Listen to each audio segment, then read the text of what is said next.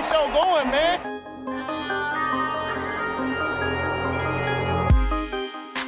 Angelo, what an interception!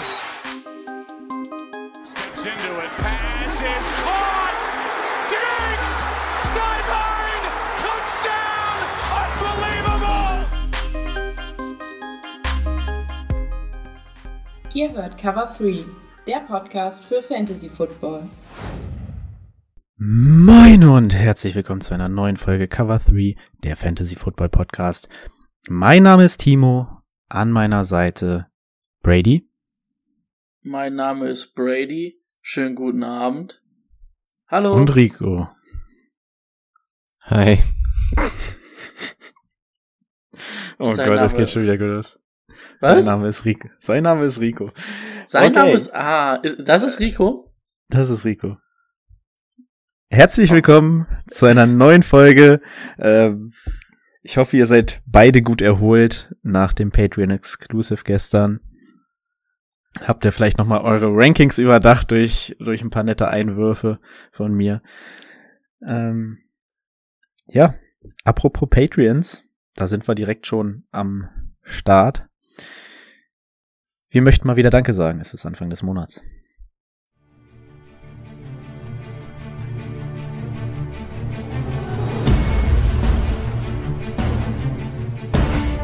Lukas Klein, Salzgitter, Head Coach, New England Patriots.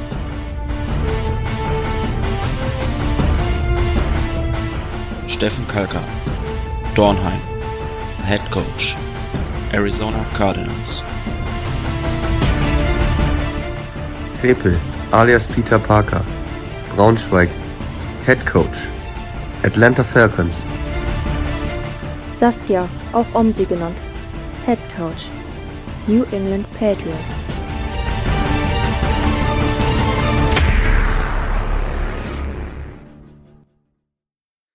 In diesem Sinne, auf euch. Ich dachte, ich hole heute mal eine alte Tradition wieder raus. Früher wurde während jeder Aufnahme noch getrunken. Man hat es leider aber nicht gehört, wie du es geklackt hast. Hat man nicht gehört. Ich glaube, auf Wie der du das Aufnahme hinterm hat man's Mikro gehört. aufgemacht hast. Das weiß ich nicht. Ich glaube, es ist auf der Tonspur drauf. Noch eins. noch eins, okay. äh, Es wird eine Folge wie früher. Ja, da hebe ich mir mal mein Wasser hier. Ja, ähm, wie gesagt, auf euch. Falls ihr sie noch nicht gehört habt, es ist eine neue Folge draußen für die Patreons, exklusiv. Hat uns sehr, sehr viel Spaß gemacht, ähm, zumindest mir. Ich hatte sehr viel Spaß dabei. Die beiden mussten ein bisschen leiden. Rico Ähm, wurde gebrochen. Und Brady hat Quarterbacks jetzt mittlerweile ziemlich früh in seinen Rankings anscheinend, wenn er so früh schon einzieht. Äh, ja, aber hört gerne rein. Also es war echt gut. Danke. Ja, also die Folge kann ich euch auch nur wärmstens empfehlen. Also wir haben wirklich viel gelacht. Ähm, ja, ansonsten zu den Patreons. Ihr seid und bleibt natürlich die wichtigsten Personen hier ähm, in dieser Runde. Es fällt uns Monat für Monat wieder auf, wenn wir auch die ganzen Bilanzen durchgehen und so ein Kram. Äh, ohne euch geht's halt einfach nicht. Von daher echt nochmal vielen, vielen Dank an euch. Äh, oder an jede Person, die dann auch natürlich bei Twitch die ganzen Abos raushaut. Ähm, ja, Dank euch können wir in eine neue Saison starten. Jo, und die Bilanzen, die sind ganz schön lang. Die sind mega lang. Ähm, danke. Küsse eure Augen. Okay, was haben wir noch im Programm? Auf jeden Fall ähm, werden wir in zwei Wochen auf dem Highfield sein. Falls ihr auch zufällig ein Festival besucht oder dieses Festival besucht, äh, schreibt uns gerne mal. Vielleicht kann man sich an dem Wochenende irgendwo mal zusammen ein Bierchen genehmen. Oder genehmigen. sieben. Oder sieben. Ähm, über Fantasy Football philosophieren. Das muss aber früher morgen passieren. Danach ist dazu vielleicht keiner mehr in der Lage. Brady hat eben gerade im Vorgespräch noch gesagt, für, für jeden Hörer, den er auf dem Festival treffen sollte, würde er eine Faxe exen. Also, da, Durch da, zehn da sehe Burpees ich ihn. machen. Also Jetzt ich würde, ich würde, ich würde mich auf ein Bier einigen, aber keine Faxe. Ein Elephant. Lieber ein Elephant als ein Faxe.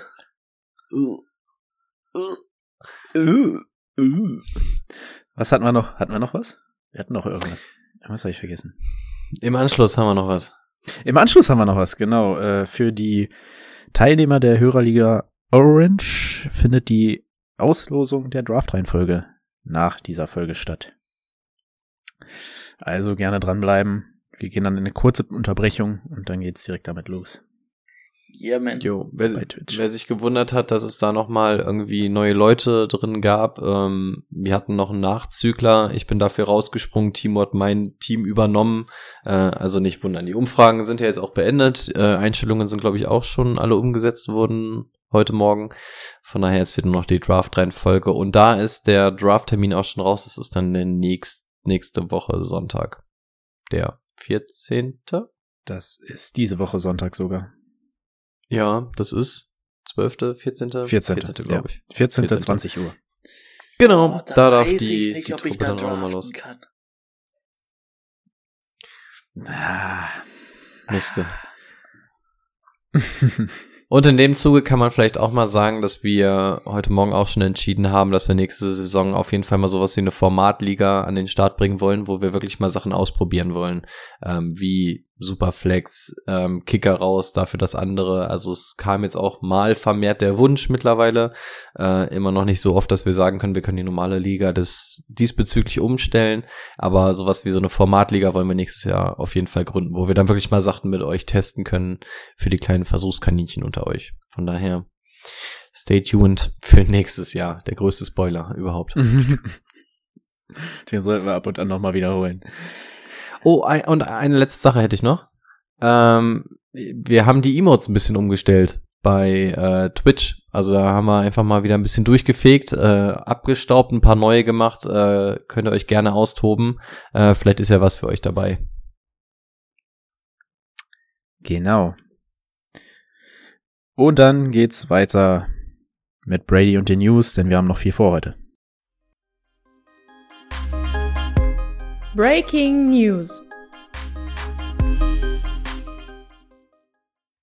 Holt die Kalender raus, streicht's euch rot an. 28.08. Uhr. League of Champions Draft. Wahrscheinlich, ich spoiler das jetzt mal, mit Stream. Da wir da alle wieder da sind, werden wir es wahrscheinlich streamen, ne? Also ihr beide, wir weil ich muss ja vielleicht draften. Also. Aber das wollte ich mal schnell noch raushauen, das ist am 28. Ähm, ansonsten, wir hatten letzte Woche die Deshaun Watson News. Ähm, die NFL hat jetzt doch Berufung eingelegt. Ähm, da darf jetzt Roger Goodell entscheiden, wer das dann verhandelt, ob er es selber ist oder wer anders. Und was aber noch ist, es dürfen jetzt keine neuen Beweismittel ähm, eingebracht werden, sondern es ist jetzt alles so, wie es steht und fällt mit den, ich glaube, fünf Fällen, die sie vorgebracht haben. Ähm, und dann wird man sehen, was da rauskommt. Ob es dann bei den sechs Spielen bleibt, bezweifle ich mal. Also es wird wahrscheinlich schon eine höhere Strafe geben. Die NFL wollte ja da deutlich mehr. Ähm, die Richterin hatte sich da ja an CBA gehalten und da sogar schon mehr als die Maximalstrafe rausgehauen. Ähm, aber die Liga sagt halt auch, dass der Ruf sehr beschädigt wurde und deswegen das auch noch mehr ähm, geahndet werden soll. Ähm, ansonsten auch die Dolphins haben gegen die gegen eine Regel verstoßen, beziehungsweise der Besitzer Steven Ross. Denn der Mann hat mit seinem GM, mit den, oder mit ähm, Tom Brady und auch mit Sean Payton verhandelt und sich getroffen, obwohl er das gar nicht durfte zu diesem Zeitpunkt. Ähm, Steve Ross wurde jetzt erstmal bis zum 17.10. von der Liga suspendiert, darf also auch an keinen Liga-Meetings teilnehmen für die Owner ähm, und muss 1,5 Millionen Euro Strafe zahlen. Und zusätzlich wird den Dolphins der 223er First Rounder weggenommen und der Third Rounder 2024. Also schon eine der größeren Strafen gegen ein Team, die man hier gesehen hat. Das Ähm, ist ein Statement. EU. Das stimmt. Ähm, dann haben zwei Kicker verlängert, weil wir ja auch der Kicker-Podcast sind. Ähm, Chris Boswell und ich glaube jetzt vor der Show kam Justin Tucker dazu. Beides jeweils, oder Chris Boswell war dann eine Zeit lang, also drei Tage, glaube ich, der höchstbezahlte Kicker. Und jetzt ist es aber Justin Tucker. Ähm, dann hat sich Tim Patrick im Trainingcamp leider das Kreuzband gerissen. Ähm, werden wir natürlich vielleicht dann auch nochmal drauf eingehen, weil Tim Patrick ja so auch so ein kleiner Sleeper war, so ein, so ein Late-Round-Sleeper, den man nochmal einsammeln hätte können in einer vielleicht potenziellen guten Offense bei den Broncos. Ähm, Hollywood Brown wurde festgenommen, der ist zu schnell gefahren, also deutlich zu schnell, war dann einen Abend irgendwie im Knast, ähm, sollte aber wahrscheinlich ähm, keine Sperre nach sich ziehen. Ähm, dann haben sich die Steelers und Deontay Johnson doch noch drauf geeinigt, obwohl es ja eigentlich hieß, wir wollen doch keine Vertragsverlängerungen jetzt in der Offseason. Ähm, haben sich zumindest auf zwei Jahre 39,5 Millionen geeinigt. Damit bleibt er erstmal die nächsten zwei Jahre bei den Steelers. Und hatten wir letzte Woche nicht, weil wir letzte Woche so viele News haben, da habe ich es ehrlich gesagt verpasst. Ähm, Chris Carson, wir hatten es immer mal wieder angesprochen, hat jetzt dann auch offiziell seine Karriere beendet. Ju, wenn ihr nichts mehr habt. Das Einzige, was ich glaube ich auch nicht hatte, da bin ich mir aber nicht sicher, ähm, dass Kyler Murray verlängert hat. Ich glaube, das hatten wir letzte Woche in den vielen News auch nicht drin. Der hat auf jeden Fall auch fünf Jahre bei den Cardinals verlängert. Für viel Geld. Und verrückte Klauseln. Die wurde, die wurde schon wieder rausgelöscht. da haben sie sich dem Einvernehmen nach jetzt wieder drauf geeinigt. Äh, ja, die Kleinigkeiten wieder. Ich weiß jetzt nicht, ähm, was letzte Woche noch alles ging, deswegen kann ich jetzt nicht alles abdecken. Aber was hatten wir sonst noch? Wir hatten auf jeden Fall, dass die Cardinals äh, DJ Humphreys verlängert haben, drei Jahre 66 Millionen. Ähm, da noch mal ein bisschen die O-Line ähm, ja zukunftsträchtiger gemacht. Und ansonsten glaube ich nur noch eine News. Ähm, Kareem Hunt hat einen Jo, Trade requested. Ähm, da haben die Browns aber gesagt, nö, ist nicht, wirst nicht getradet, ähm, geht in sein letztes Jahr.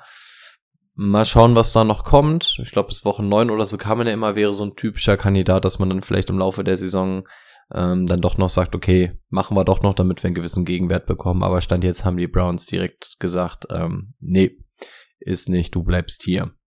Da dann mal die weitere Entwicklung begutachten. Glaube ich aber auch noch, dass man sich noch einigen wird. Ist, glaube ich, auch einfacher, erstmal von den Browns zu sagen, nee, wollen wir nicht, damit da Teams eventuell mehr bezahlen, als wollen wir. Ja, denke ich auch. Ähm, okay, dann vielleicht, nee, über Kareem Hunt reden wir, glaube ich, nachher nicht mehr, aber heben wir uns für wann anders nochmal auf. Wir gehen rein ins Thema der Woche. Let's get to work. Das Thema der Woche. Ja, Quarterback-Rankings gibt's heute nicht. Da hätte Brady jetzt ähm, nochmal erwähnen müssen, wie toll Josh Allen noch ist. Klasse. Heute Ich bin, gibt ja, es ich bin ja gespannt, ob hier einer heute gestiegen ist in Ricos Ranking, den, wir, stimmt. den wir hören werden. ja. Die größte Frechheit ist, ich habe es vorhin noch mal überarbeitet, dass du den selber so tief gerankt hast, dass es an der Stelle überhaupt keinen Sinn ergeben hätte und trotzdem hast du ihn mir gegeben. Das ist die eigentliche Frechheit. Da, da, da war mein Puls schon wieder auf 180, als ich das Ranking gesehen hatte. Es tut mir Also- leid, ich dachte, derjenige, den du wolltest, der fällt noch eine Runde. Dass ich den dann selber eine Runde später gezogen habe vor dir, habe ich nicht mitgerechnet. Da- Das wusste ich aber auch einfach zu dem Zeitpunkt nicht. Also ihr müsst, ihr müsst euch auf jeden Fall die Folge anhören. Es ist, es ist jetzt schon wieder pures Gold.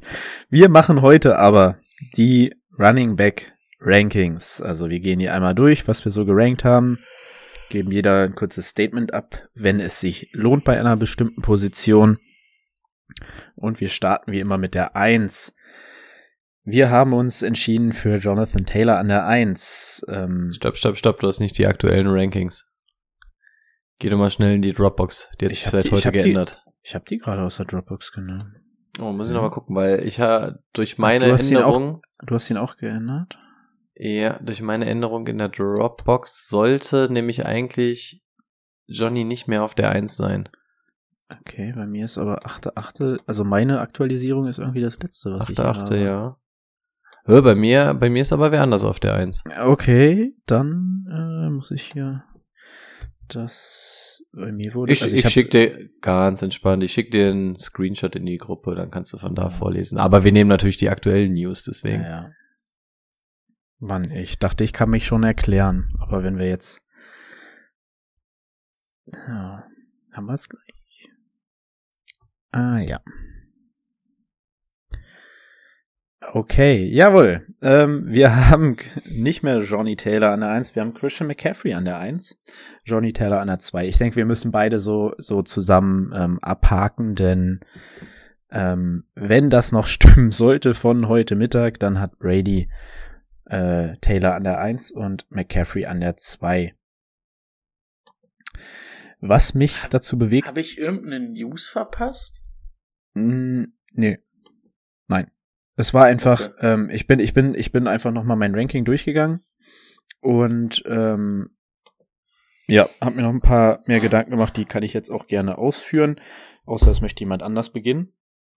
Nee, ich mache nur mal ganz kurz meine Jalousie runter, weil ich hier so schlecht zu. Obwohl, jetzt geht's besser. Ja. Ah. Ja. Ähm, also, weshalb ich mich dazu entschieden habe, es zu ändern. Jonathan Taylor war letztes Jahr Running Back Nummer eins. Wenn man sich aber mal die letzten Jahre anschaut, wie er mit dieser Leistung abgeschnitten hätte, dann wäre er, wenn man die letzten fünf Jahre zusammennimmt, glaube ich, Top 15 gewesen, gerade so. Letztes Jahr war einfach ein Jahr, wo sehr viele Runningbacks verletzt waren und er mit dieser Leistung, die er gebracht hat, halt Runningback Nummer eins wurde.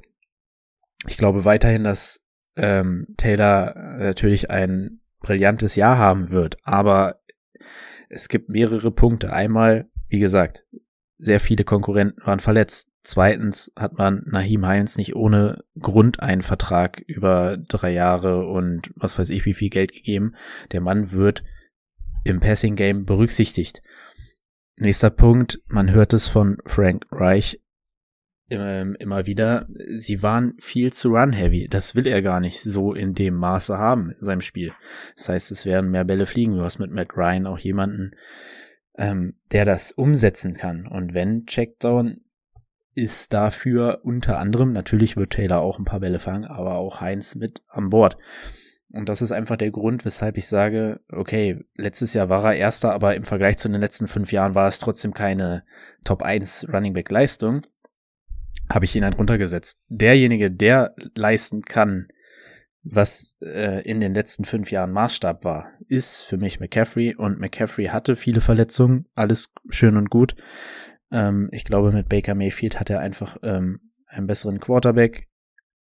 Die Verletzungen sind nicht so, dass ähm, man sagen muss, okay, die machen mir jetzt irgendwie großartig Sorgen, dass er, dass es wieder so sein muss, dass er, dass er die Hälfte der Saison verpasst. Und ähm, darauf kann ich einfach, möchte ich einfach nicht setzen. Ich möchte dann das Upside von einem McCaffrey als diese gewisse Baseline, die mir ein Johnny Taylor liefert. Punkt. Dann springe ich mal mit rein, denn ähm, ich habe ihn auch auf die zwei jetzt gesetzt. Ähm, also reden wir erstmal nur über Donny Taylor. Ja, Timo hat es gerade schon gesagt, es schreit alles, und das hatten wir jetzt auch in den, in den Wochen davor schon mal, es schreit alles nach Regression. Also es kann eigentlich nicht dabei bleiben. Ähm, immer noch eine sehr, sehr gute Option, gar keine Frage, super verlässlich. Ähm, Naim Heinz wird dann natürlich immer so ein bisschen, was hatten wir, Goblin-mäßig oder so, äh, da rein ähm, sneaken. Aber das wird dem Ganzen keinen Abbruch tun. Also wir haben letzte Saison den Breakout von Johnny Taylor gesehen, dabei wird's bleiben. Die O-Line ist immer noch gut, du hast dir jetzt einen halbwegs guten Quarterback geholt. Also die Offense wird wahrscheinlich ein bisschen anders rollen, aber ja, auch wie Timo schon gesagt hatte, dieses Team wird nicht mehr so run-heavy sein und diese Regression wird einfach einsetzt. Und wir haben Jahr für Jahr, dass, ähm, dass es immer einen neuen Running Back auf der Eins gibt, der dort beendet. Und alles schreit jetzt eigentlich schon dafür, dass es nicht Johnny Taylor nächstes Jahr ist. Also ich glaube einfach nicht, dass es dabei bleibt. Er wird irgendwo in der Top 5, Top 3 landen, keine Frage, aber für mich ist er nicht derjenige, der so outperformen wird, dass er die Nummer 1 sein wird. Und da ist einfach so dieser Game Changer Moment, der vor allem ähm, Christian McCaffrey zugute kommt, komme ich gleich zu dem jetzt mit drauf. Ähm, Matt Rule hat auch gesagt, ähm, die Offense läuft über McCaffrey, die wollen ihn rauswerfen, gib ihm. Und McCaffrey hat einfach das Potenzial, dieser komplette Gamechanger zu sein. Ähm, natürlich hat McCaffrey den, den größeren Risikofaktor von beiden, um Längen. Aber dieser richtige Gamechanger ist in meinen Augen einfach McCaffrey. Und dadurch, dass ich jetzt gehört habe, dass da offensichtlich alles gut ist, ähm, dass er fit in die Saison geht, habe ich mich auch noch umentschieden, die beiden nochmal zu tauschen und McCaffrey jetzt auf die Eins gesetzt. Wie gesagt, Risiko ist eine ganz andere Geschichte. Hat jetzt zwei Jahre in Folge nicht richtig gespielt. Ähm, aber auch er sagte, gut, was soll er sonst noch anderes sagen? Aber auch er sagt, er ist fit.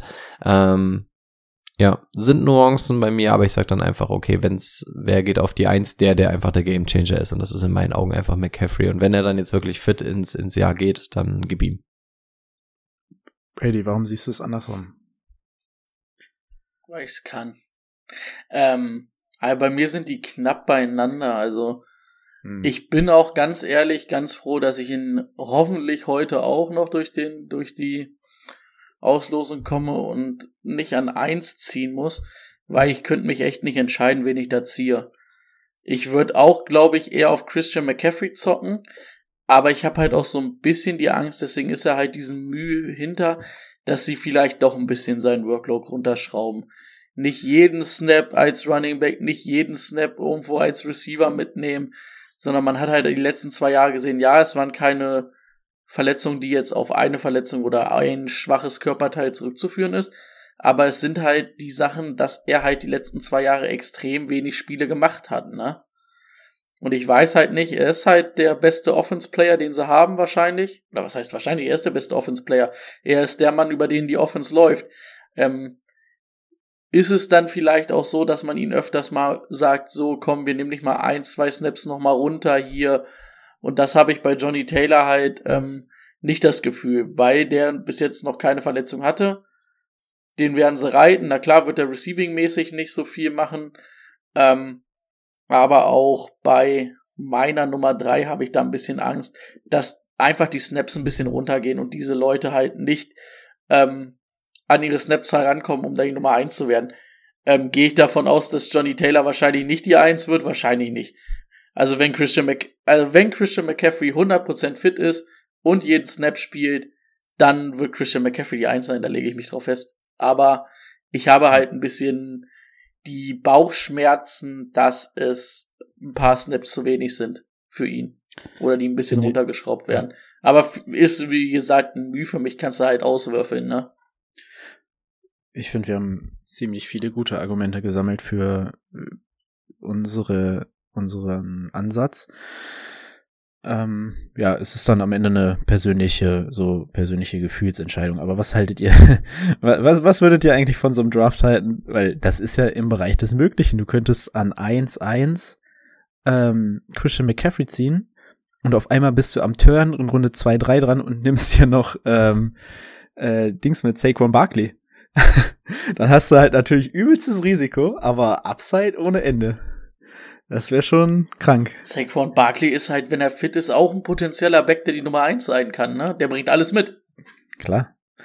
Okay, aber wir reden später über ihn. Ähm, Nummer drei und vier. Vor allen Dingen, ich weiß gar nicht, warum ich ihn. Also ich habe so in meinem Ranking einfach wegen den Snaps, aber ich würde es auch andersrum machen. Also ich würde auch andersrum ziehen übrigens. Ich würde eher McCaffrey an eins ziehen, mhm. um einfach das bessere Gefühl mitzunehmen als Johnny Taylor, aber im Ranking mit vielleicht, dass die Snaps halt nicht ganz da sind. Hm. Heißt andersrum. An drei und vier haben wir meiner Meinung nach Spieler, die ihren Zenit erreicht, Fragezeichen vielleicht sogar überschritten haben. Ähm, Derrick Henry und Austin Eckler. Wir haben Derrick Henry an drei und Eckler an vier.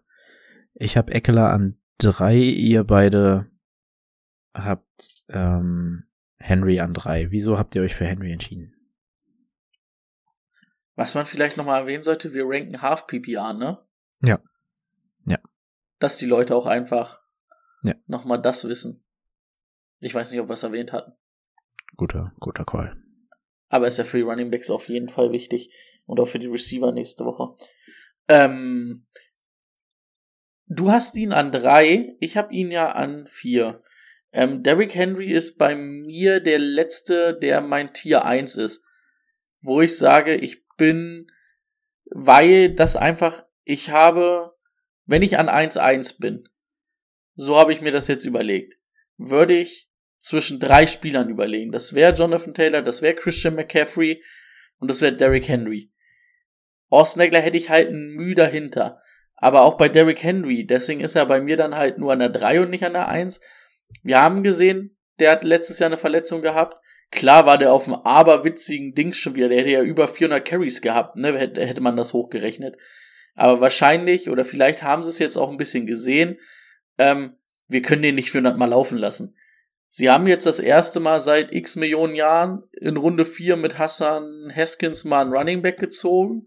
Also frühen Running Back gezogen, der ihn dann vielleicht auch mal ein bisschen entlasten soll, ne? Aber der wird halt trotzdem wieder ekelhaft viel laufen. Also der wird halt trotzdem über 1300 Yards laufen und auch über 10 Touchdowns und das ist halt einfach, also es ist halt einfach eine Konstante und vor allen Dingen halt, ähm, weißt du, wenn er fit ist, Ende Oktober ähm, oder zu den Playoffs, ähm, Fantasy Playoffs, wird der Mann halt laufen, weil es kalt ist und dann können die Titans laufen. Deswegen habe ich ihn an der 3. Ja, der Grund, dass Derrick Henry bei uns im Gesamtranking an der 3 ist, ist auch, dass ich, dass er einer meiner Wechsel war heute noch. Ähm, also ich hatte vorher auch Eckler auf der 3 und Henry auf der 4. Ähm, hab das nachher vorhin aber auch nochmal geändert. Ähm, was man auch noch sagen muss, was Brady auch gerade schon angeschnitten hatte, unsere Rankings gehen davon aus, was wir glauben, wer an welcher Position enden wird am Ende der Saison. Also wer wie viele Punkte am Ende machen wird. Das heißt nicht, dass wir so ähm, zwangsläufig draften würden. Also das ist wirklich so projected, wo die am Ende der Saison stehen. Ich habe es vor zwei Wochen auch schon geleakt. Ich würde den Derrick Henry eventuell sogar an der 101 ziehen. Ich habe meine Liebeshymne auf Henry schon abgefeuert vor drei Wochen oder sowas. Ähm, ja, ich habe mich äh, für ihn auf der 3 entschieden weil ich einfach doch noch mal mehr Punkte von ihm sehe als von Eckler. Eckler hat dann eher so dieses, ja klar, Receiving, das ist, also es sind zwei unter, unterschiedlicher könnten zwei Spieler eigentlich nicht sein.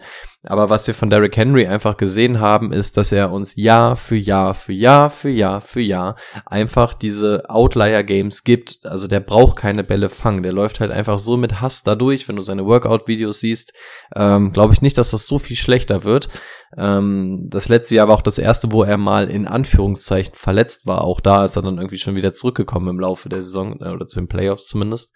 Ähm, also Derrick Henry ist für mich einfach die Verlässlichkeit in Person und wenn wir bei allen ähm, dieses, diesen Risikofaktor mit einberechnen, ist der für mich bei Derrick Henry einfach am geringsten. Die Offense von den Titans ist jetzt äh, durch den äh, Abgang von AJ Brown ähm, meiner Meinung nach was ist das Beste, was in diesem Passing-Game passieren kann? Wenn es richtig, richtig geil läuft, ist es auf dem Niveau, wo es letztes Jahr war. Das wäre Faktor, Traylon Burks schlägt genauso ein wie AJ Brown, kann diese Lücke füllen. Aber ich sehe da einfach nicht, dass es im Passing-Game so viel weitergehen kann.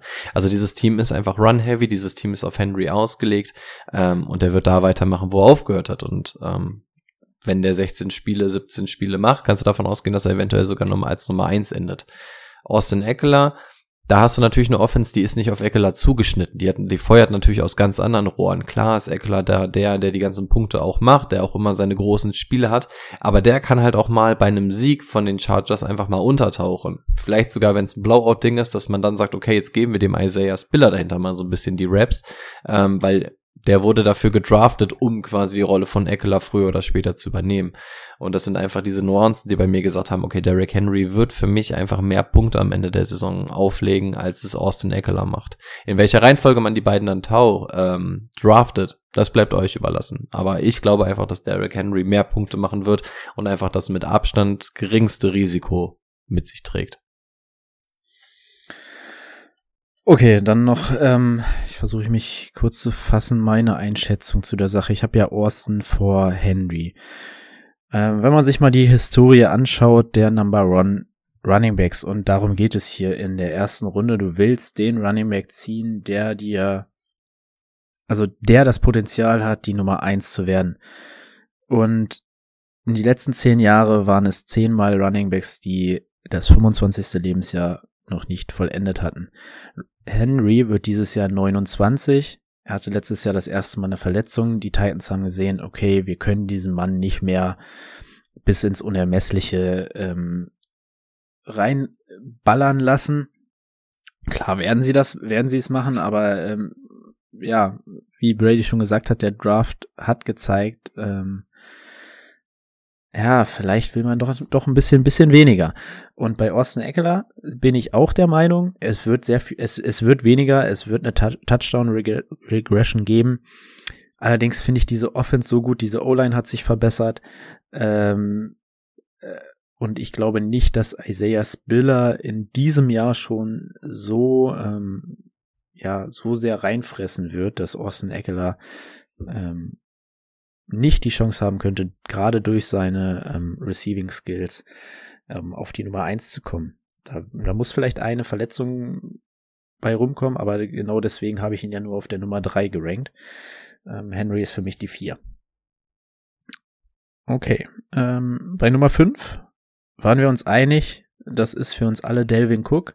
Bei mir ist es Delvin Cook aufgrund, ähm, nicht aufgrund von Delvin Cook, sondern aufgrund de, des neuen ähm, Offense-Schemes, was sich du, äh, durch das neue, also die neuen Coaches haben mich dazu gebracht, Delvin Cook auf die 5 zu setzen. Delvin Cook hat auch letztes Jahr ein bisschen abgebaut bei seiner Effizienz.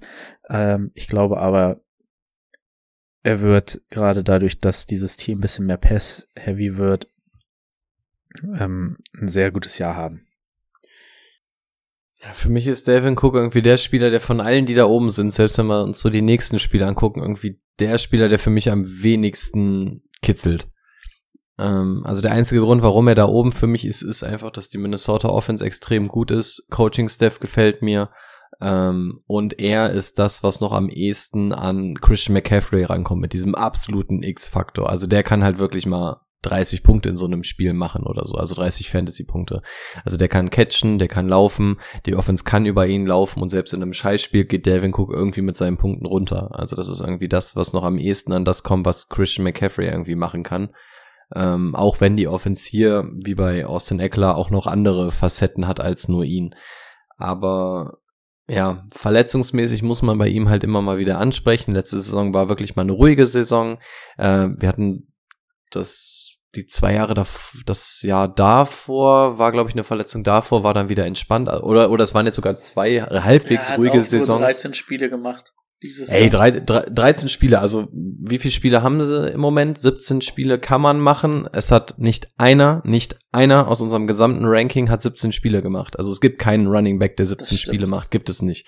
Von daher, ähm, wenn du 13 Spiele machst und dann noch einen X-Faktor hast, dann reden wir schon von einem wahrscheinlich guten Spiel. Also man muss davon ausgehen, machen im Schnitt maximal 15 Spiele, wenn es richtig geil läuft. Also 13 sind da schon gerade bei der Verletzungshistorie richtig viel. Von daher ja, ich bin nicht heiß auf den Pick, aber Delvin Cook sneakt sich halt irgendwie durch. Ich glaube auch, dass Delvin Cook mittlerweile an seinem Peak angekommen ist.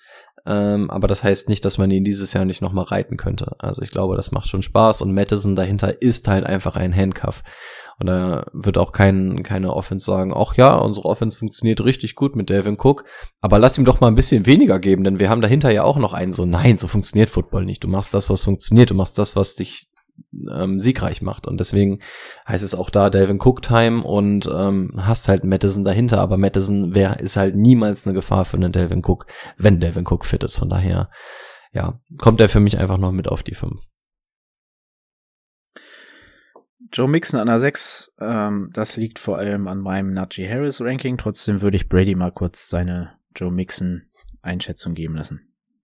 Schade, ich dachte, ich kann noch was zu Delvin Cook sagen. Ach so, ja, ja, ja gut, wenn wir ihn alle an fünf haben, müssen wir da. Ich bin ein bisschen positiver gestimmt als ihr bei Devin Cook. Das wollte ich nur sagen.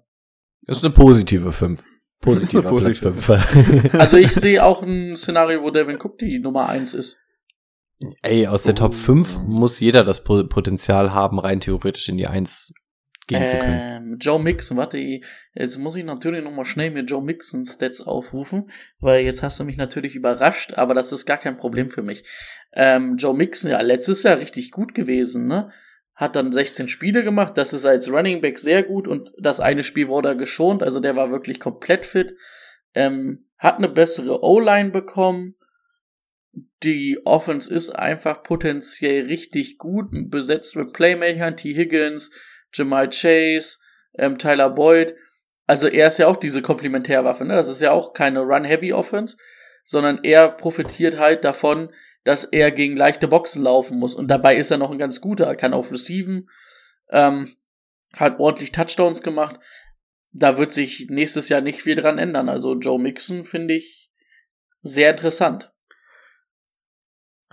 Joe Mixon hat für mich, also für mich ist Joe Mixon in dieser gleichen Offense-Situation wie ein Eckler. Nur dass Mixon halt mehr, mehr der Runner ist und Eckler halt ein bisschen mehr Ke ähm, Receiver. Aber die Offense, da kann ich mich eigentlich nur wiederholen. Ähm, die O-Line ist ein bisschen besser geworden. Äh, ja. Rico? Ja, wie du gesagt hast, ich finde den Eckler-Vergleich relativ passend. Ist halt einfach eine loaded Offense. Ähm, das Spiel muss nicht über ihn gehen er ist für mich auch so ein Kandidat, der wird einfach seine Regression haben. Also der kann das nicht so aufrechterhalten. Also wie oft war es das, äh, wer war sein Backup? P-Ryan? Ähm, dass P-Ryan zwischendurch auch ähm, Carries an der 5-Yard-Linie bekommen hat und es in drei Versuchen nicht geschafft hat, den rüber zu laufen. Dann kommt im vierten Joe Mixon rein, der schafft es, zack, sechs Punkte. Also, und das hat man so oft gesehen letztes Jahr. Also teilweise hat man auch versucht, ihn mal ein bisschen weniger zu nutzen, aber andere haben es nicht geschafft und er hat es dann irgendwie gemacht. Also da wird es eine Regression geben und es ist halt eine loaded Offense, aber Joe Mixon, ich habe mich im letzten Jahr in ihn verliebt, weil er wirklich der einzige Spieler war in meinem Team, der funktioniert hat und auf den war Woche für Woche Verlass. Und deswegen muss er einfach relativ hoch hier gerankt sein. Aber wie gesagt, ähm, dadurch, dass es eine loaded Offense ist und eigentlich eine Regression stand, äh, stattfinden muss, ist er bei mir nur auf die sieben gerutscht. Ist er ja. bei mir auch, ne? Waren übrigens. Was er bei dir dann? Bei, bei mir? Was? Er ist ja sechs, also muss er ja bei dir sechs sein. Bei mir ist nee, er sechs, ist er genau. Bei, bei, mir, bei mir ist er sechs, bei euch beiden ist er sieben. Ähm, ne? Oder? War doch richtig. Ja. Ja. ja. ja. Okay. Ähm, ja, Joe Mixon und Johnny Taylor waren übrigens zwei Running Backs, von denen ich nicht überzeugt war letztes Jahr. Bei Johnny Taylor übernehme ich es in dieses Jahr zumindest dahingehend, dass ich nicht glaube, dass er Nummer eins Potenzial hat. Joe Mixon äh, hat mich tatsächlich auch überzeugt. Aber das, da waren meine Concerns auch eher die Verletzung, die er in den Jahren davor hatte.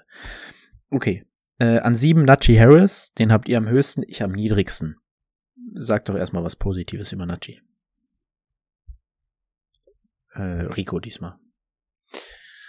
Ja, Najee hat letztes Jahr schon gezeigt, Draft to be great. Ähm, Gut, was verliert er? Big Ben? Was kriegt er dafür? Trubisky oder Kenny? Machte, also ändert jetzt an dem Spiel von Najee wahrscheinlich nicht so viel. Es wird wahrscheinlich weniger Checkdown-Pässe geben. Aber der wird halt einfach seinen Workload bekommen. Das war wirklich abartig viel letzte Saison, aber das wird in irgendeiner Art und Weise sich wieder da einpendeln. Er kann laufen, hätte er jetzt noch eine bessere O-Line, würde er noch besser laufen, gar keine Frage. Ähm, aber die Offense ist schon irgendwie potent, was die Wide Receiver angeht, dass er laufen kann, dass er Checkdown-Pässe nehmen kann, dass er reiner Laufer, Läufer sein kann. Haben wir alles gesehen. Und das Workload, klar wirst es wahrscheinlich irgendwo drosseln, aber wir sehen einfach, dass er ähm, dieses Workhorse sein kann. Und ganz ehrlich, wenn ich einen ähm, Christian McCaffrey habe, der 150 Carries bekommt und Najee Harris, der vielleicht nicht so dieser X-Faktor ist, der dann aber 210 Carries bekommt, nehme ich immer den Spieler, der mehr Carries hat, weil du einfach viel öfter die, das Potenzial hast, Punkte zu scoren. Ähm, und das sehe ich einfach bei Najee Harris. Also einfach eine verlässliche Waffe. Da wird es oft genug sein, dass der da mit dem Kopf voraus für ein Yard irgendwie in die Mauer dutscht. Aber ähm, wenn er das 210 Mal, Mal macht, wird er auch oft genug da durchkommen. Und der ist, ist halt einfach gut und wird auch seine Lücken finden. Und wenn du das Workhorse hast, dann gib ihm. Jo, und wenn du mit 210 Carries rechnest? Das wäre eine dicke Regression. Das wäre eine dicke 300. Das ist ein Mann, der hat 17 Spiele gemacht. Das ist mein Running Back. 17 Spiele. Das ist eine Maschine. Der war auch im College selten verletzt oder gar nicht, habe ich das Gefühl gehabt. Und er hat halt einfach gar keine Konkurrenz. Wenn wir irgendwie sagen, so P. Ryan sah in manchen Snaps nicht schlecht aus. Vielleicht kann er da mal ein bisschen reinfunken. Wer soll ihn bei Pittsburgh bei dem reinfunken? Benny Snare? Ach, glaube ich selber nicht. Also, Nachi ist da ganz klar die Nummer eins, hat keine Konkurrenz, kann receiven, kann laufen. Ähm, und ja, Punkt aus Ende. Ich glaube, von denen, die oben stehen jetzt in unserem Ranking, die einzigen, die wirklich, wo man wirklich von Konkurrenz reden kann, von wegen, da könnte der zweite Mann mal gefährlich werden, sind Aaron Jones und Nick Chubb, wo man sagen kann, okay, die haben halt auch einen zweiten Running Back dahinter, der gefährlich ist. Ansonsten heißt Konkurrenz hier in dem Fall immer nur, klar kriegen die mal irgendwo ihre Snaps, aber das ist halt in Anführungszeichen Konkurrenz, ne, nur damit das nochmal klar ist. Ja. Jetzt möchte ich noch mal ganz kurz meinen Take reinwerfen für Nachi, weshalb er bei mir nur die Nummer 9 ist. Ähm, Nachi Harris an sich, der Footballspieler Nachi, absolute Maschine, keine Frage. Meine Bedenken liegen darin, dass er letztes Jahr einer der ineffektivsten Runner war und das liegt vor allem an seiner O-Line. Da hat sich nichts verbessert. Das Positive an Nachi letztes Jahr waren einfach, dass ähm, äh, ähm, Rufflesberger so viel Angst hat davor, getroffen zu werden, dass er gefühlt nach einer Sekunde zu Nachi diesen Ball geworfen hat. Das wird ein Trubisky nicht machen. Das wird ein Trubisky nicht machen. Trubisky sucht Downfield, Trubisky sucht äh, Receiver aus dem Slot vielleicht, aber der wird nicht viel an Checkdown-Pässen rumkommen. Das äh, ist einfach nicht, nicht seine Art. Äh, das machen alte Quarterbacks, die nicht mehr über die fünf Yards hinaus werfen können. Und deswegen sehe ich da die größte Regression. Dazu dann halt das Run-Game, was ähm, relativ ineffektiv ist, plus dass ihm auch noch mal äh, da eine Regression droht, was die Snaps angeht. Ich finde, das wird kein so übertrieben gutes Jahr für Najee und es ist immer noch Runde eins. Ich möchte Upside, Upside, Upside und bei Najee sehe ich kein Stück Upside dieses Jahr. Siehst du die, Poten äh, die Offense nicht potenziell, poten äh, potenziell potenzieller, ähm, potenter mit einem anderen Quarterback als Big Ben? Nicht mit den Quarterbacks, die sie haben, nein. Na gut, finde ich schon, weil die Quarter beide Quarterbacks geben, die sind beide nicht geil, aber sie geben dir mehr als Big Ben die letzten Jahre. Klar hat Big Ben das Ding schnell rausgefeuert, aber du hast ja auch Waffen mit Claypool und Deontay Johnson, die ja auch tief gehen können. Und du hast jetzt zumindest zwei Quarterbacks, die vielleicht länger als zehn Yards werfen können im Spiel. Ja, ja, ja.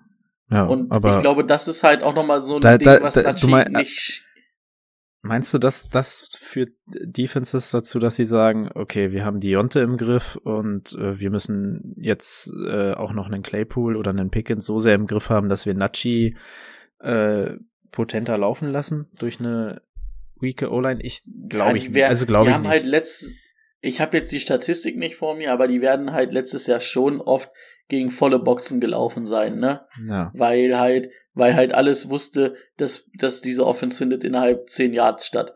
Das wird sich Ja. halt meiner Meinung nach dieses Jahr ein bisschen öffnen. Klar, das, wo er halt da ein bisschen Regression hat, aber wo er halt vielleicht auch nicht immer gegen acht Verteidiger laufen muss, sondern vielleicht auch mal nur gegen sechs. Und ich glaube, so hält sich das die Waage, dass es gar nicht so viel Regression ist nächstes Jahr. Okay.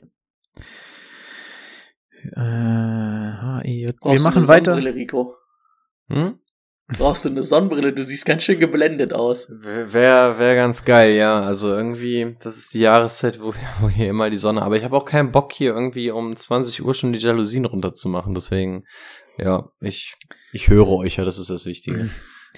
Wir machen weiter mit der 8. Äh, wir sind immer noch in der Top 10. Äh, Elvin Kamara. Wir haben ihn, glaube ich, alle in den letzten Wochen ein bisschen hochgesetzt, als rauskam, ähm, dass sein Termin weiter nach hinten verschoben wurde. Es heißt jetzt schon so, okay, die Saison wird er wohl, äh, wenn es gut läuft, komplett spielen. Wir haben ihn an 8, 9 und an 10. Gesamtranking die 8. Schlechter, ich fange einfach mal an, schlechter hat Alvin Kamara kein Spiel in seiner Karriere abgeschlossen. Äh, kein Spiel, was? Keine, äh, keine Saison in seiner Karriere abgeschlossen. Ähm, wir schauen uns die Konkurrenz an. Mark Ingram, 100 Jahre alt, einen ähm, Jones, der noch nicht so gezeigt hat, was, äh, ob er überhaupt was kann. Und ähm, noch einen Rookie, glaube ich. Sein Namen, se- selbst der Name ist mir entfallen. Ich glaube, ich habe ihn in Dynasty irgendwann mal geholt, als Camera noch ähm, fraglich war, einfach so als Versuch. Also, es ist keine Konkurrenz da, möchte ich damit sagen. Ich glaube, diese ähm, Offense könnte ganz gut funktionieren. Wir hatten es vorhin gar nicht in den News, aber James Winston hat sich irgendwie einen Enkel ein bisschen wehgetan. Äh, weiß ich jetzt nicht, ob das so schlimm ist. Äh, ich hoffe, dass er startet. Ähm, und das würde Camara, glaube ich, sehr, sehr gut tun. Deswegen ähm, haben wir ihn, glaube ich, verdient an 8 im Gesamtranking. Ja. Kann receiven, kann laufen, hat letztes Jahr, glaube ich, die, die meisten Läufe in seiner Karriere hingelegt, obwohl er nur 13 Spiele gemacht hat. Ähm, das erste Mal, dass er, glaube ich, unter oder knapp nur zweistellig war bei Touchdowns.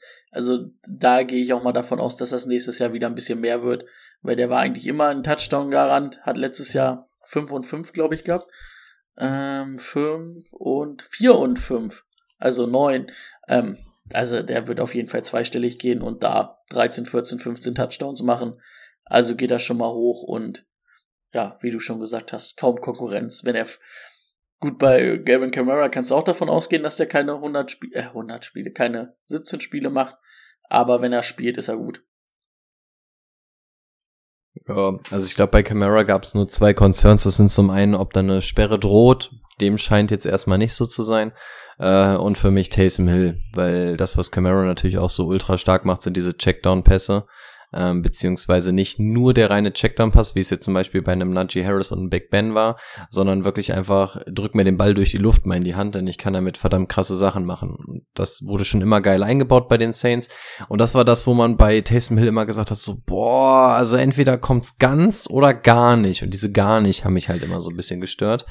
Ähm, ja, weil er halt die ganze Zeit dann irgendwie doch so ein bisschen runnermäßig war. Dieses Experiment Taysom Hill oder Jameis Winston scheint jetzt endgültig abgeschlossen zu sein. Äh, Jameis Winston wird, glaube ich, auch einem Elvin Kamara gut tun und umgekehrt. Und von daher, wenn diese Fragezeichen aus dem Raum sind, gibt es gar keinen Grund, warum Camara nicht in dieser Top 10 sein sollte. Und er ist verhältnismäßig für das, was er ja sonst immer geleistet hat und wenn er auf dem Feld steht, was er dann macht, dafür ist er ja schon relativ tief gerankt bei uns an der 8. Also auch ein äh, Kandidat, der ja ohne Probleme in die Top 5 vorstoßen kann, wenn er seine Spiele macht. Also ja, ganz entspannte Nummer eigentlich, Elvin Kamara. Vor allen Dingen, was war es, glaube ich, am 6. Dezember ist die Verhandlung dann erst? Ich habe irgendwie sowas im Kopf, dass die erst am 6. Dezember ist, also weit in der Saison. Also wenn, dann wird der erst nächstes Jahr gesperrt werden, schätze ich mal. Was wäre das, wenn es da in dem Dezember ist, dann mit Berufung und den ganzen Kram? Also da sind wir schon irgendwo in Woche 13, 14, da jo, nähern wir uns also schon den Playoffs. Kann da, der kann da, der, also sagen wir mal, rund um Weihnachten, Silvester ist ja immer das Finale. Ähm, also da wird der halt schon locker, ähm, oder da wird er noch in Berufung sein. Also ich glaube, dass das dann erst Richtung nächstes Jahr geht. Ja, sehr gut möglich. Jawohl, als nächstes kommt die Unreal Swift an der 9. Das liegt daran, dass ich ihn relativ hoch gerankt habe. Hat jetzt gar nichts unbedingt mit die Unreal Swift an sich zu tun, was der Unreal Swift leisten kann, ähm, wenn er mal eine ganze Saison fit wäre, ist auf jeden Fall auch Top 5 Potenzial äh, hat er uns noch nicht so gezeigt. Ähm, aber ich möchte da mich jetzt nicht unbedingt auf die Verletzungen stürzen und habe ihn deswegen auch mit einer, einer etwas besseren Offense, ähm, die zumindest ein Jahr weiter im, im Coaching-System ist, äh, ja, habe ich ihn so hoch gerankt. Ich weiß nicht, wieso habt ihr ein bisschen tiefer? Hm, weil er halt Konkurrent hat, Konkurrenz hat mit Jetzt müssen wir aufpassen. Jameson Williams ist der Receiver, Jamal Williams ist der White, äh, ist der Running Back, ne? Hm. Ähm, der hat ihn letztes Jahr auch immer was weggenommen. Der ist nicht so schlecht. Der war auch bei den Packers halbwegs gut, dass er immer Leuten was wegnimmt. Ähm, und er hat es mir leider noch nicht gezeigt. Jo, das ist Potenzial da. Aber bei allen habe ich schon mal irgendwo aufblitzen sehen. Bei die Andre Swift noch nicht so, dass ich ihn in eine Top 10 setzen will. Mhm. Ja, ist auch einer der Spiele, die für mich ähm, eigentlich nur besser werden können. Also ihr habt es beide schon angesprochen, so dieses dieses große Feuerwerk hat uns irgendwie noch so ein bisschen gefehlt. Ähm, die Lions sind besser geworden. Ähm, sofern er fit bleibt, sehe ich da echt gute Chancen. Also ich glaube, selbst wenn er eine ruhige Saison spielt, dann wird er dahin, wo er sonst immer war. Und das war auch irgendwie so um Running Back 12 bis 15 rum. Ah, und das ist vollkommen okay. Also wenn er da landet, reicht das schon fast und alles darüber ist dann halt plus X. Und ich sehe die Chancen sehr gut, dass es da plus X ist. Also das ist jetzt der erste Running Back, wo wir das erste Mal von sowas wie Konkurrenz reden können, weil Jamal Williams halt wirklich ähm, schon so dieser Spieler ist, der auch gerne mal als Gadget-Waffe eingesetzt wird, weil er schon eine andere Art von Dynamik und Spielverständnis und so mitbringt. Aber jetzt nicht so, dass man sagt, oh, könnte, der könnte Gefahr laufen, dass er jetzt 50-50 Carries dann noch kriegt oder so. Also der Swift ist da schon eine ganz klare Nummer 1 Läufer. Und wie gesagt, für mich gibt es da eigentlich nur die Chance, dass er besser wird. Und wenn er nicht besser wird, mein Gott, dann ist er Running Back Nummer 15, dann hast du immer noch einen ziemlich guten Running Back Nummer 1. Also ich finde, das Gefälle ist da nicht allzu hoch. Also selbst wenn er okay spielt, ist er okay. Alles, was drüber ist, ist geil und dann hat er auch gutes Upside. Wenn ich das richtig in Erinnerung habe, wollen die Lions oder haben die Lions letztes Jahr, Anfang letzten Jahres, ähm, das Play Calling unter Dan Campbell äh, lief, glaube ich, vier Wochen oder sowas und da war er unter den Top 5 Running Backs auf jeden Fall. Das wurde danach so ein bisschen äh, umgeswitcht, aber sie wollen dahin zurück und deswegen mache ich mir bei Swift wenig Sorgen und habe irgendwo doch die Hoffnung, dass es weiter nach oben geht. Okay, wir sind an der 10 angekommen und wir haben es Brady zu verdanken, dass Nick Chubb in die Top 10 reingerutscht ist. Und zu Recht, genau da hört der Mann nämlich hin. Punkt aus Ende. Okay, ähm, mein kurzer Take dazu ist, Kareem Hunt ist immer noch da selbst wenn Kareem Hunt getradet wird, glaube ich nicht, dass Nick Chubb auf einmal noch mehr Carries äh, sehen wird. Ich glaube eher, dass ein die Ernest Johnson ein wenig mehr Spielzeit haben wird. Ähm, natürlich kann bei Nick Chubb ein bisschen was nach oben gehen, aber das wird jetzt nicht so sein, dass dann nur noch Nick Chubb laufen wird. Das tun, also das hat er die letzten Jahre gezeigt, dass, dass seine Knochen das auch nicht mitmachen. Ähm, der hat jedes Jahr ein paar Spiele verpasst und deswegen glaube ich schon, dass sie ihn ein bisschen kontrollierter einsetzen werden. Ähnlicher Take bei mir. Ähm, Nick Chubb kann eigentlich nicht großartig besser werden als das, was er jetzt ist. Der ist großartig, gar keine Frage. Ähm, aber das Upside ist halt einfach irgendwie beschränkt. Das liegt zum einen natürlich ähm, an der Passing Ability äh, beziehungsweise Catching. Aber ja, wie Timo auch schon gesagt hat, also Szenario, stellen wir uns jetzt vor, Kareem Hunt ist weg. Kriegt Nick Chubb deswegen jetzt auf einmal acht Carries mehr im Spiel? Glaube ich nicht. Lass es mal zwei, drei oder so sein. Aber ähm, ich glaube einfach, ja, da ist einfach ein Deckel auf diesem Topf. Das kann, das kann nicht weitergehen. Ähm, ähnlich wie bei Swift. Wunderbar, wenn er auch nur halbwegs so performt, ähm, wie er es die ganze Zeit macht, hast du gar keinen Stress mit dem Super AB, ähm, hast deine Ruhe auf einer Position, das ist, was wir wollen. Aber wie gesagt, mir fehlt so ein bisschen dieses Upside, dass er dann wirklich so krank durch die Decke gehen kann. Dafür hast du halt eine grundsolide Baseline, die wahrscheinlich sicherer ist als bei einem äh, Swift, Nudgy. Ja, und bei allem anderen wird's dann natürlich schon wieder ein bisschen fraglich, ob es so viel ähm, besser ist, aber ja, Nick Chubb ist halt einfach dieser Spieler, der stellst du hin, machst dir keinen Kopf mehr, hast kein Nasenbluten, keine Kopfschmerzen, alles gut. So, jetzt kommen, jetzt muss ich ja hier Nick Chubb verteidigen, ne? Naja, ähm, angegriffen wurde er nie. nee. Ähm, also, erstmal wird er, also er kriegt natürlich immer noch die Läufe, die er kriegt. Ich glaube nicht, dass die Ernest Johnson da so hart reindingst, ähm, reinsteppen wird. Ich gehe davon aus, dass ein Kareem Hunt, wie gesagt, nicht das ganze Jahr da sein wird.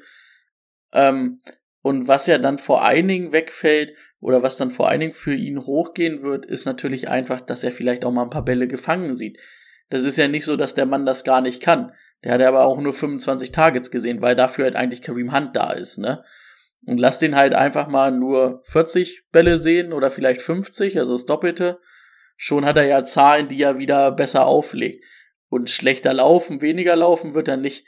Und vor allen Dingen mit der potenziellen oder der erstmal sechs Spielesperre von Deshaun Watson und einem potenziell ganzen Jahr ohne, ähm, ähm, ohne Deshaun Watson, ist diese Offense halt einfach, muss sie halt einfach von Nick Chubb ein bisschen getragen werden, weil Jacoby Preset wird da halt nicht hart ähm, irgendwelche Passing Games äh, auflegen, wo wir sagen, wuh, geil, auch wenn da keine schlechte O-Line ist. Das haben wir bei den Dolphins gesehen, dass Jacoby Brissett einfach nicht dieser Mann ist. Von daher verspreche ich mir dieses Jahr eigentlich schon eine kleine Steigerung schon eher von Nick Chubb.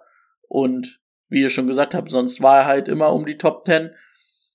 Dieses Jahr vielleicht ein paar mehr Bälle gefangen, vielleicht ein paar mehr Opportunities. Und er macht da halt einfach was draus, ne? Ja, so ein bisschen sorgen, dass halt die Box einfach voll gemacht werden kann, weil diese Offense Müll sein wird dieses Jahr und Ja. aber hast du den mal gelaufen sehen? Ja, das und wenn die Box voll ist, dann Nachi kann auch gut laufen. Aber. Äh, ja, das hat ja letztes Jahr gereicht. Ja, aber. Egal. Wir machen weiter, wir müssen weiterkommen. Wir haben Aaron Jones an der 11 und das liegt vor allem an mir. Ich glaube, dafür habe ich die Argumente in den letzten Wochen oft genug genannt. Wo hast du ihn an drei an in deinem acht. Ranking? An acht. Ah, da hast du aber auch noch ein bisschen runtergeschraubt. Eigentlich wolltest du ihn schon noch höher setzen, oder? Höher ging für mich nicht. Höher war, da war die Grenze. Ja. Hm, wollen wir über Aaron Hat ihn Rico niedriger oder ich? Äh, ich glaube du. Du hast ihn, glaube ich, an 13. Ich habe ihn an der 11. Ja. Yes, ich ihn an der habe ihn 11. an der 13. Ja, also, wie gesagt, wird einfach Obwohl das verrückt ist, receivermäßig. dass du dann AJ Dillon aber auch am höchsten hast von uns. AJ Dillon fand ich bei euch beiden aber bodenlos, als ich heute reingeguckt habe. Wieso? AJ Dillon hattet ihr beide viel zu hoch, meines Erachtens nach. Naja, Nee, ich hab da, dafür habe ich mein, dafür, dafür habe ich mein Argument Brady schon ganz klar genannt. Es gibt immer ein Running Back Duo, was ähm, Top 24, zwei Top 24 Running Backs stellt, äh, Top 15 sogar, glaube ich, und äh, deswegen finde ich 22 vollkommen okay. Welche waren denn das noch? Also vielleicht mal Nick Chubb und Kareem Hunt, aber wer denn noch? Ja, ja. Ja, es gibt jedes Jahr ein, ein so ein Duo, die letzten Jahre. Und Nick werden Chubb und Kareem Hunt waren's? Die Packers. Nee, Sigo und Pollard könnte noch, ja. waren gut, Aber, ich aber, nicht so gut. aber waren Hunt oder Pollard, waren die beide echt so hoch? Ja, ja, Hunt war, Hunt war in den ersten fünf Wochen oder so vor seiner Verletzung war der ein Top 8 Running Back in PPR-Ligen. Also, Oh, okay. Ah, PPR. Ja, wie Ja, gesagt, okay. ich habe ihn, ich habe ihn ein bisschen niedriger, weil ich halt einfach glaube, dass AJ Dillon letztes Jahr zu gut gezeigt hat, dass er es kann.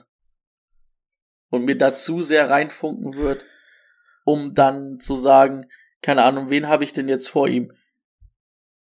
Ja, da sehe ich halt alle eher als ganz klare Nummer eins und da sehe ich so ein bisschen 1a, 1b. Weißt du? Deswegen ist er bei mir da am niedrigsten. Bei mir ist es da so ein bisschen wie, äh, sorry, warst du fertig? Nicht, dass ich dich jetzt irgendwie Ja. unterbrochen habe oder so. Ähm, bei mir ist es da so ein bisschen wie, wie, bei, wie bei Sieg und Pollard. Ähm, also ist mir im Endeffekt auch scheißegal, ähm, ob die beide auf der Eins stehen oder nicht. Ähm, ich weiß halt einfach, was ich von Aaron Jones bekomme und von mir aus kann AJ Dillon dann parallel auch überleben. Ich konzentriere mich in dem Fall jetzt auf Aaron Jones und bei Aaron Jones weiß ich, was ich bekomme. Ähm, und der, den kleinen Hoffnungsfunken, den ich da immer noch habe, das ist eine Statistik, die mittlerweile auch ähm, einen Bart hat, der länger ist als, weiß ich nicht. Ähm, wenn Aaron Rodgers Devonta Adams nicht hatte, dann ja, wird wahrscheinlich, können wir das auf die Saison nicht hochskalieren, aber es ist nur mal ein Fakt, den man nicht von der Hand weisen kann. Diese Offense muss sich erstmal finden. Das einzig Verlässliche, was wir in dieser Offense haben, ist nun mal der Quarterback und die Running Backs. Der Titan kommt irgendwann zurück. Auf Wide Receiver haben wir mehr Fragezeichen als Ah, hier lustigen Vergleich einfügen, äh, als Brady Elephants auf dem Highfield trinken wird. Ähm, das einzig Verlässliche ist nun mal Aaron Jones und gerade in der Red Zone und so weiß ich halt einfach, da wird jetzt nicht Devonta Adams gesucht, sondern offensichtlich ähm, wird es einer der beiden Running Backs reinlaufen, weil Aaron Rodgers wohl da wahrscheinlich nicht die Lieb machen wird. Ähm, von daher, ich weiß, ja, der auch. Ähm, ich weiß halt einfach, was ich von ihm bekomme. Und wie gesagt, wenn ich mir einen Aaron Jones angucke, gucke ich gar nicht so sehr auf den AJ Dillon, weil ähm, Aaron Jones wird sein Ding auch so machen. Das ist eher die Ausnahme. Bei den meisten Sachen muss man halt einfach sagen, wenn es dann einen zweiten Running Back gibt, ist es eher gefährlich. Bei Aaron Jones sage ich, fuck it, der macht sein Ding ähm, und kann auch so ohne Probleme da gut überleben und dann haben wir halt immer noch dieses kleine, dieses kleine Träumerle, ähm, was passieren könnte, wenn Devon äh, Adams nicht da ist und ähm, die Geschichte sich wiederholt. Ich wollte gerade noch den Witz einfügen, aber an den Oberschenkeln von AJ Dillon kannst du doch gar nicht vorbeigucken. Das ist ein Argument. Die 12 ist bei uns Saquon Barkley. Äh, Brady hat ihn am höchsten, Rico an 16, ich an 12. Hm, Saquon Barkley für mich, also was, was da wieder schlummert. Also es gibt erstens, haben wir jetzt wieder ein Backfield, wo es überhaupt keine Konkurrenz gibt. Also es ist Saquon Barkley oder gar nichts. Das können wir schon mal so festhalten. Ähm, Saquon Barkley hat gezeigt, was eine fitte Saison mit ihm bedeutet. Und ich glaube, diese Offense wird dieses Jahr wirklich, wirklich, dieses Jahr wirklich unterschätzt.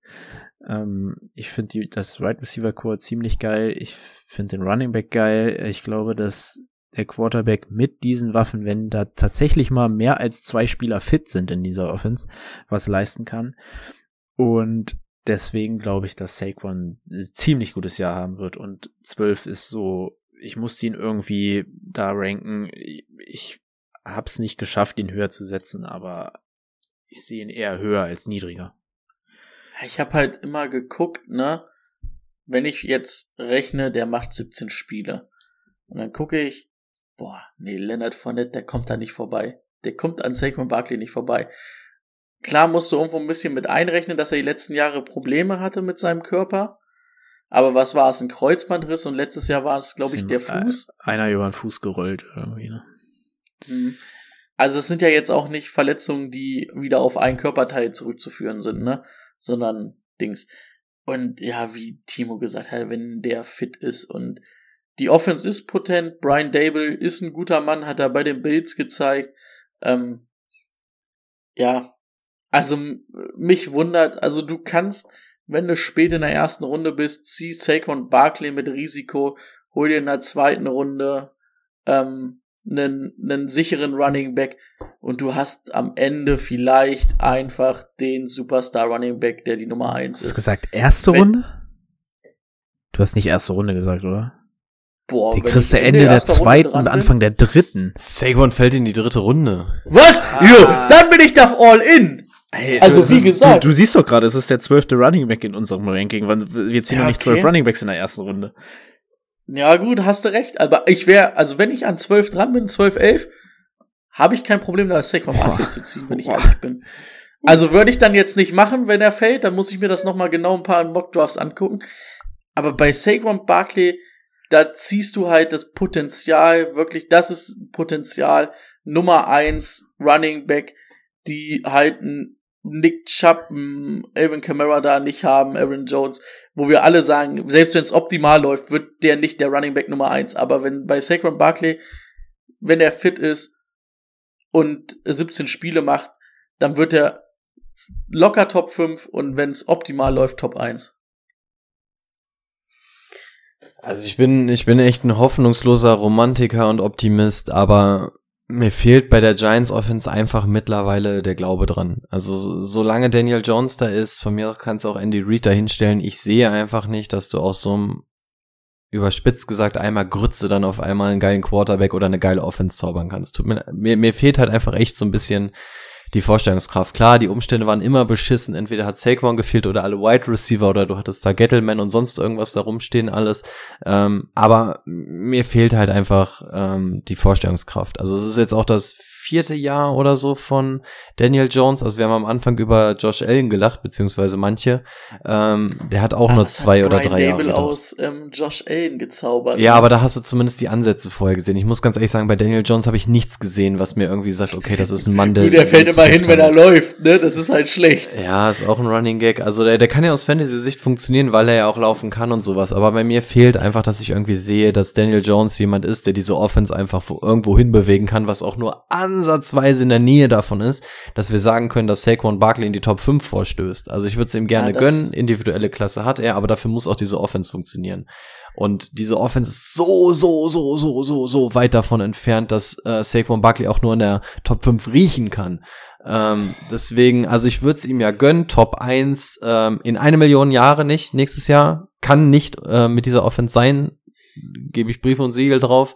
Ähm, was für eine individuelle Klasse Saquon hat und was für ein Schnäppchen er ist, gar keine Frage. Aber solange diese Offense sich nicht um drei Klassen steigert, kann es einfach kein absoluter Superstar sein im Fantasy Football. Und dafür muss diese Offense halt einfach mitspielen. Und das hat sie in den letzten 20 Jahren gefühlt nicht gemacht. Nein, 20 Jahre nicht. Die hatten auch noch Eli und so. Aber ähm, es fehlt fehlt mir wirklich einfach mal eine halbwegs gute Offense zu sehen und dann einen halbwegs fitten Barclay dahinter, als dass wir dann mal ähm, über die Top 10 oder besser sprechen können. Meines Erachtens nach. Die individuelle Wenn du von Klasse. der Offense überzeugt bist, dann kriegst du den auch nicht hoch, ne? Also, Wenn du einfach ich vom zieh- ich- Gesamtkonstrukt nicht überzeugt bist, dann ist es schwer. Das hat ja Timo bei Nachi auch zum Beispiel. Ja, ja. Anscheinend. Ja, und dann musst du halt Das noch dann äh, halt sagen, dann muss Barkley erstmal noch fit sein, ne? Also es sind ja im Endeffekt Ja. zwei Komponenten, die mir gerade fehlen. Und bei den anderen, bei Swift habe ich zumindest die individuelle Klasse, das Team nicht, Najee genauso. Also es muss zumindest eins von beiden mitspielen. Und beides sind bei mir viel zu große Fragezeichen gerade. Keine Frage, in der dritten Runde nehme ich den sofort mit Kuss an. Meinetwegen auch Ende zweite Runde, weil das Upside, keine Frage, du wirst keinen Spieler finden, Ende zweite Runde, der so ein Upside hat wie Saquon Barkley. Es ist ein mieser Schnapper, den du mitnehmen musst, aber wie gesagt, mir fehlt einfach so ein bisschen die Vorstellungskraft dazu. Ja, auch andersrum, ne? Das Argument, ich hatte es ja jetzt mit der ersten Runde, dann hole ich mir in der ersten Runde halt einen Running Back, keine Ahnung, Joe Mixon oder so, hole mir in der zweiten Runde Saquon Barkley und habe potenziell zwei Ultra Running Backs. So rum kann man das machen. Also ich bin halt von dieser Offense dieses Jahr, also von den Spielern für Fantasy Football, da wo sie momentan gedraftet werden, bin ich von vielen Spielern überzeugt. Also mir, mir gefällt das echt ganz gut, was man da bekommen kann Viel bei den schlechter als Giants. letztes Jahr geht's ja auch nicht, ne? Ja, aber auch von diesen, von den ADPs, also es passt mir alles ganz gut in den Kram. Ich würde nicht zwei von denen nehmen, aber ich würde einen mir davon aussuchen, den ich dann, den ich mitnehme. Hm, Wir haben an 13 Leonard Fournette, bisschen schwer ins Trainingslager gekommen. Wir haben ihn alle, ja, 11, 13 und 14, also alle so in der Range. Wir wissen, dass Tom Brady diesen, diese Art von Spieler braucht. Wir haben einen Rookie dahinter, der ja, auch mal was sehen kann in die Richtung. Aber wir denken doch alle, dass Leonard Fournette zumindest dieses Jahr noch dort die Nummer eins sein wird. Er kriegt halt seine Arbeit. Ist echt wenig gelaufen, der Typ, ne? Ist echt wenig gelaufen, aber halt dieses, diese Checkdown-Dinger. Ja. Und dann fällt mit, mit, was hat Gronk gesehen, so viele Targets auch, wenn er da war. Da fällt auch wieder was weg. Ja, Ja. das ist Das kriegt ja jetzt Julio. Julio Nummer 1 Receiver dieses Jahr. Absolut. Ja, Fournette, also finde ich relativ unspektakulär. Habt ihr noch, wollen wir es weiter ausführen? Ich, ich finde, er, ich finde, er ist die abgespeckte und abgespeckt ist eigentlich das falsche Wort, wenn man ihn gesehen hat, ist die abgespeckte Version von Nick Chubb. Ist diese geile Baseline, aber es ist irgendwo ein Deckel halt oben drauf, was das Upset angeht, finde ich. Hm. Ja, ich glaube Ja, auch letzt, letztes, ich. letztes Jahr war so das Maß aller Dinge, was man von Fournette erwarten kann. James Conner an 14. Wir hatten ihn alle schon eigentlich vor dem letzten Jahr abgeschrieben, so halb. Rico war immer ein großer Believer. Hat ihn auch heute wieder am höchsten von uns an 9, ich an 13, Brady an 17, aber ich möchte jetzt mal Rico das Wort lassen. Ja, an neun bin ich auch nicht so hundertprozentig zufrieden, aber irgendwie hatte ich ihn, dann individuell schon besser als Swift zum Beispiel, den ich an der 10 habe und so. Also, ja. Also ich erinnere an all die Jahre, wo ich hier saß und immer versucht hat, James Conner irgendwie zu verteidigen, weil äh, ich ja zumindest der Meinung war, dass er individuell gut ist. Ich musste mir ja immer anhören, dass er ja nur verletzt ist und eigentlich auch kacke ist. Der Meinung war ich noch nie so ganz, auch wenn ich ähm, immer leiser wurde in letzter Zeit. Äh, Was James Conner im, in, in der Lage ist zu leisten, haben wir letztes Jahr gesehen. Er spielt in der Hammer Offense. Er hat quasi keine Konkurrenz.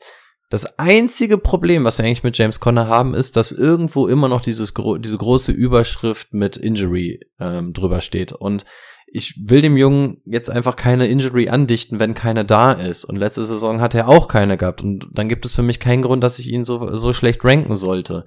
Äh, Hopkins nicht da, die ersten sechs Spiele, das ist fix. Wir wissen noch nicht, was mit Hollywood Brown ist und so ein Kram.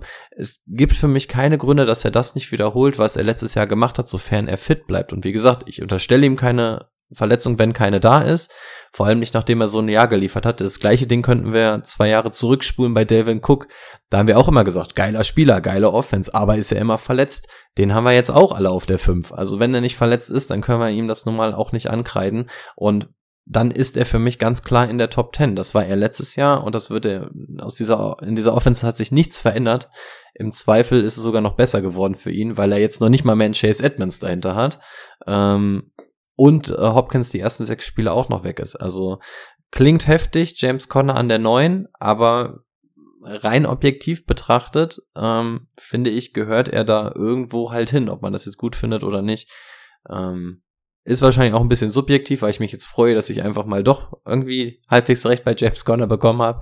Aber ähm, ja, für mich ist es, wenn man es wirklich versucht, objektiv zu betrachten, muss er da halt irgendwie hin. Ja, bei mir die Begründung, weshalb ich James Conner nur was habe ich gerade gesagt, an 13 habe. Ich sehe trotz dessen, dass Chase Edmonds weg ist, eine Touchdown-Regression. Das Team Arizona Cardinals ähm, mit Cliff Kingsbury ist mehr als jedes andere Team in der Red Zone gelaufen. Ähm, das sollen sie mir erstmal zwei Jahre in Folge nochmal zeigen. Ähm, Glaube ich nicht so wirklich dran. Äh, die Konkurrenz auf Running Back, klar, ist, ist nicht, nicht so groß, aber ich weiß nicht, ich fühl's mit James Conner einfach, einfach auch nicht so, dass er, dass er nochmal so ein krasses Jahr abliefern kann. Äh, Hopkins, finde ich, ist für mich in dem Zusammenhang nicht wirklich ein Faktor. Man hat ähm, Brown dazugeholt. Hm, Ertz ist auch immer noch da. Randall Moore, Randall Moore aus dem Slot. Also das ist jetzt für mich kein Argument für James Conner, auch keins so wirklich dagegen. Ähm, ja, ich glaube einfach, dass die anderen mehr Upside haben und bei ihm die Touchdown Regression halt zuschlagen wird. Ja, Brady hat ihn nur an 17. Ähm, weil ich einfach nicht viel mehr Potenzial in seiner Saison sehe als letztes Jahr, auch wenn jetzt Konkurrenz weg ist. Er, also Chase Edmonds war halt dieser explosive Part im Backfield, ne? Und der wird James Conner aber auch nicht sein. Also den werden sie sich irgendwie anders suchen wollen oder anders machen müssen. Von daher, also ich, bei James Conner super interessant kannst du dann, das wird, der hat ja auch so ein ADP Runde 3, ne, dass du ihn als Running Back Nummer 2 mitnehmen kannst. Super interessant auf Running Back Nummer 2. Nehme ich gern mit, weil das dann einfach die solide Nummer ist, die du auf der Nummer 2 hast, wo du dich drauf verlassen kannst. Ähm, aber halt, ähm, ich sehe nicht viel mehr Potenzial nach oben leider. Das ist so ein bisschen das mein Problem. Hm. Weswegen ich ihn so, was heißt so, aber am niedrigsten dann von uns habe. Hm. Also kommen wir mal wieder zu einem Spieler, bei dem wir uns relativ einig sind, Javante Williams. Und wir sind wahrscheinlich auch alle der Meinung, dass diesem jungen Mann die Zukunft gehört. Also wenn ihr den in der Dynasty habt, sehr herzlichen Glückwunsch. Das Problem ist, sie haben sich dazu entschieden, Melvin Gordon weiterhin zu behalten, zumindest für dieses Jahr. Und ähm, dieser Mann hat gezeigt, was er kann. Er wird, also er, er steht, stand Javonte Williams im letzten Jahr in keiner Statistik irgendwie nach. Ähm, auch wenn ich natürlich der Meinung bin, Javonte wird dieses Jahr noch einen größeren Anteil bekommen, bleibt immer noch ähm, hä? Ich habe ihn noch eben genannt. Melvin Gordon. So, Melvin Gordon, der dort reinfressen wird. Dieses Team wird auch viel durch die Luft funktionieren. Also bin ich der Meinung, wir haben ihn, ja, an 15 beziehungsweise 16 gerankt. Da gehört er für mich hin. Nicht mehr, nicht weniger. Er soll ja irgendwie auf 70, 30 wohl rauslaufen von den Snaps her. Ähm, und ja, er hat ja letztes Jahr schon in seinen Snaps gezeigt, wie gut er ist, ne? Und 70, 30 halt fände ich schon gut. Also, das finde ich schon. Also, so war es im Training Camp nicht, aber so hat man von dem Bronco Speed Reporter gehört, soll es eigentlich sein. Ähm, also, wenn der halt 70% der Snaps sieht auf Running Back, ähm, macht er da super viel genug draus, dass der in die Top 15 kommt. Dafür ist er halt individuell sehr gut. Ja. Und, ähm, Melvin Gordon hatte ja letztes Jahr absurd viele Touchdowns, ne? Glaube ich, Running Touchdowns, äh, Rushing Touchdowns. Davon werden ja auch ein guter Part an ähm, Javonte Williams gehen. Ja, also dass Javonte Zeit ist und nicht mehr Melvin Gordon Zeit, da sind wir uns einig, brauchen wir keinen Atem für verschwenden. Ähm, dass er der explosivere ist, keine Frage. Das mit 70-30 habe ich auch gelesen. Ob es dann letztendlich auch so wird, ist eine andere Frage. Er ist für mich das Paradebeispiel, dass hier ein ganz klarer Cut ist. Also der kann einfach nicht RB1 in deinem Team sein, sofern du nicht irgendwie andere Sachen in der ersten Runde machst. Aber das ist halt einer, du kannst in dieser Offense, wenn du nicht diese 100% klare Nummer eins bist, weil Melvin Gordon noch rumschwirrt und dann einfach noch super viele Waffen bei dir im Team sind. Also dieses Team wird sich auch komplett verändern. Wir haben jetzt Russell Wilson an der Center und ich würde mal behaupten, das ist ein kleiner Unterschied zu Teddy Bridgewater. Ähm, also das heißt, diese Offense wird eventuell auch gar nicht so krank darauf angewiesen sein, ähm, so viel zu laufen. Explosivität, alles gar keine Frage was mich bei ihm halt wirklich stört, ist, dass Melvin Gordon noch da ist. Wenn du jetzt schon hast, dass du sagst, okay, wir wissen gar nicht, wie diese Offense, wie laufintensiv wird das denn hier eigentlich, weil er bringt es ja eigentlich mit. Und dann hast du noch so einen wie Melvin Gordon hinten an den Hacken. Das nervt halt einfach. Und das ist für mich so eine große Klette am Bein, dass er nicht Abi Nummer eins in deinem Team sein kann, wenn du nicht auf Kelsey, Cooper Cup, hast du nicht gesehen, gehst. Ähm, dafür reicht es halt einfach nicht weil er nicht der klare Nummer 1 Running Back ist. Und das ist das Einzige, was mich hier bei ihm stört, denn individuell bin ich von dem Jungen Hardcore überzeugt. Hardcore. Äh, wie sieht es aus? Wollen wir noch, noch bis 20 weitermachen oder? Ich glaube, wir sind zeitlich schon wieder ganz gut weiter, ne? Also von mir aus könnten wir ja, auch die wir 50 durchquatschen, aber zeitlich sind wir schon wieder. ja. Ach, Stunde 20 hier mit Aufnahme, 5 Minuten also Stunde 50. Die Leute hassen uns doch. Bis hierhin hört doch wieder keine Sau. Ich glaube, das reicht, oder? Ja. Den Rest könnt ihr euch nämlich angucken, wenn ihr Patreons seid. Und warum seid ihr eigentlich noch keine Patreons? Warum bist warum du, der hier gerade zuhört? Warum bist du kein Patreon? Geh mal, geh mal in dich. Und wenn du berechtigte Kritik hast, dann schreib sie uns. Bitte. Dann schließ ab und schreib uns, was deine Kritik ist und dann machen wir sie besser. Oder komm zum Highfield, dann klären Kritik wir das nur vor Ort. möglich über Patreon. Sehr gut. Aber leider nur offen über Patreon. Erst ab 5 Euro spenden darf Kontakt aufgenommen werden. Sehr gut. Die Kommentarfunktion wird ab sofort auch gesperrt. Sehr gut. Also einfach mal die Kritik klein halten. Einfach mal den Trump machen. Ja, ja, ja. So ist das. Ich habe die Wahl nicht verloren. So, also, dranbleiben, falls ihr Bock habt, die Draft auf, auf äh, Draft-Auslosung für die Hörerliga Orange zu verfolgen. Ansonsten wünsche ich euch einen schönen Abend, einen schönen Tag, je nachdem, wann ihr diese Folge hört. Bis bald. Ciao. Tschüss. Macht es gut, es war mir ein inneres Blumenpflücken mit euch.